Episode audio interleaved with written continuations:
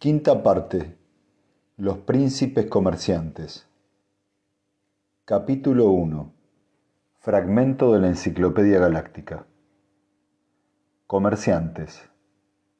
Con la inevitabilidad psicohistórica, el control económico de la fundación creció. Los comerciantes se hicieron ricos y con la riqueza llegó el poder.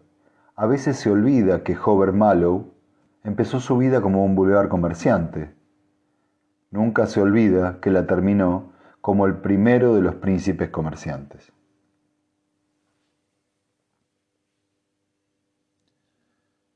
Joran Sut juntó las puntas de sus dedos que revelaban una cuidadosa manicura y dijo, es como un rompecabezas.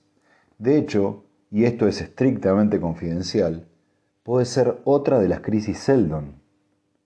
El hombre que había enfrente de él sacó un cigarrillo de su corta chaqueta smirriana y dijo, No lo creas, Sat. Por regla general, los políticos empiezan a gritar crisis de Seldon en todas las campañas para la elección de alcalde. Sot sonrió debilísimamente. Yo no hago ninguna campaña, Mallow. Nos enfrentamos con armas atómicas y no sabemos de dónde proceden. Hover Mallow, de Smirno, maestro comerciante, fumaba sosegadamente, casi con indiferencia. Siga. Si tiene algo más que decir, suéltelo. Mallow nunca cometía la equivocación de ser demasiado educado con un hombre de la fundación. Él podía ser un extranjero, pero un hombre siempre es un hombre. Sat Señaló el mapa estelar tridimensional que había sobre la mesa. Ajustó los controles y un racimo de media docena de sistemas estelares brilló con luz roja. Esto, dijo tranquilamente, es la República Coreliana. El comerciante asintió. He estado allí. Es una ratonera hedionda. Supongo que puede usted llamarla República, pero siempre hay alguien de la familia Argo que consigue salir elegido comodoro. Y si da la casualidad de que no te gusta, te ocurren cosas. Frunció los labios y repitió, he estado allí. Pero ha regresado, cosa que no siempre ocurre. Tres naves comerciantes inviolables bajo las convenciones han desaparecido en el territorio de la República en el último año, y estas naves estaban armadas con los habituales explosivos nucleares y campos de fuerza defensivos, ¿Cuál fue el último comunicado de las naves? Informes de rutina, nada más. ¿Qué dice Corel? Los ojos de Sat brillaron sardónicamente. No hay forma de preguntarlo. El mayor cuidado de la Fundación es conservar su reputación de poder en toda la periferia. ¿Cree que podemos perder tres naves y reclamárselas? Bueno, en ese caso, ¿qué les parece si me dijera lo que pretende de mí? Joran Sat no perdió tiempo en el lujo de molestarse. Como secretario de alcalde, había rechazado o aplacado a consejeros de la oposición, a solicitantes de empleo, a reformadores y a mentecatos que pretendían haber resuelto completamente el curso de la historia futura, tal como la había planeado Ari Seldon. Con un entrenamiento como este era muy difícil alterarlo.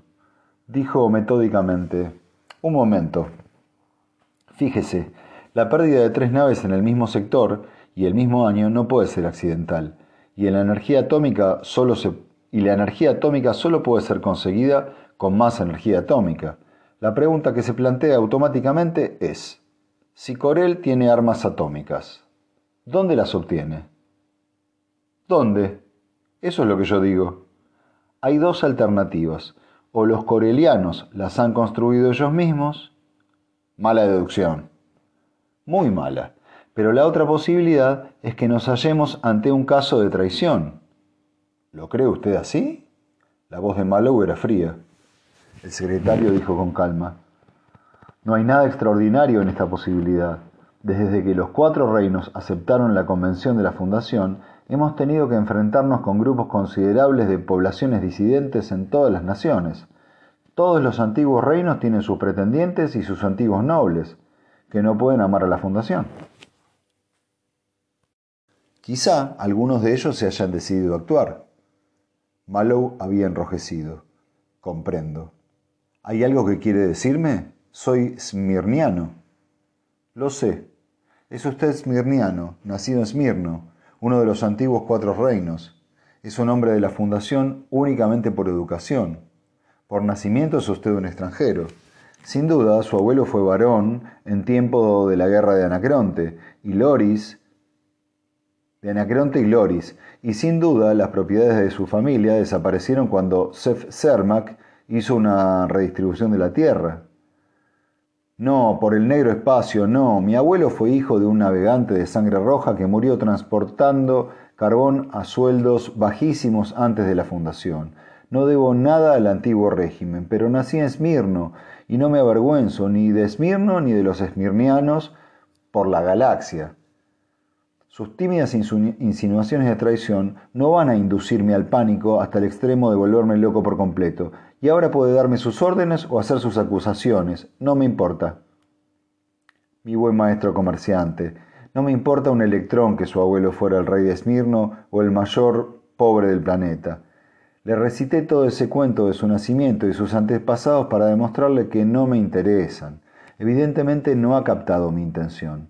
Retrocedamos. Es usted smirniano, conoce a los extranjeros, además es comerciante y uno de los mejores. Ha estado en Corel y conoce a los corelianos. Allí es donde tiene que ir. Mallow respiró profundamente. ¿En calidad de espía? De ninguna manera en calidad de comerciante, pero con los ojos abiertos. Si puede averiguar de dónde procede la energía, debo recordarle, puesto que es usted esmirniano, que dos de esas naves comerciantes perdidas tenían tripulación esmirniana. ¿Cuándo empiezo? ¿Cuándo estará lista su nave? Dentro de seis días. Entonces tendrá todos los detalles en el almirantazgo. De acuerdo. El comerciante se levantó le estrechó la mano enérgicamente y salió de la habitación. Sat aguardó extendiendo cuidadosamente los dedos y frotándoselos para que desapareciera el hormigueo de la presión. Después se encogió de hombros y entró en el despacho del alcalde. El alcalde apagó la biciplaca y se apoyó en el asiento. ¿Qué es lo que ha deducido Sat? Podría ser un buen actor, contestó Sat, y miró pensativamente hacia adelante.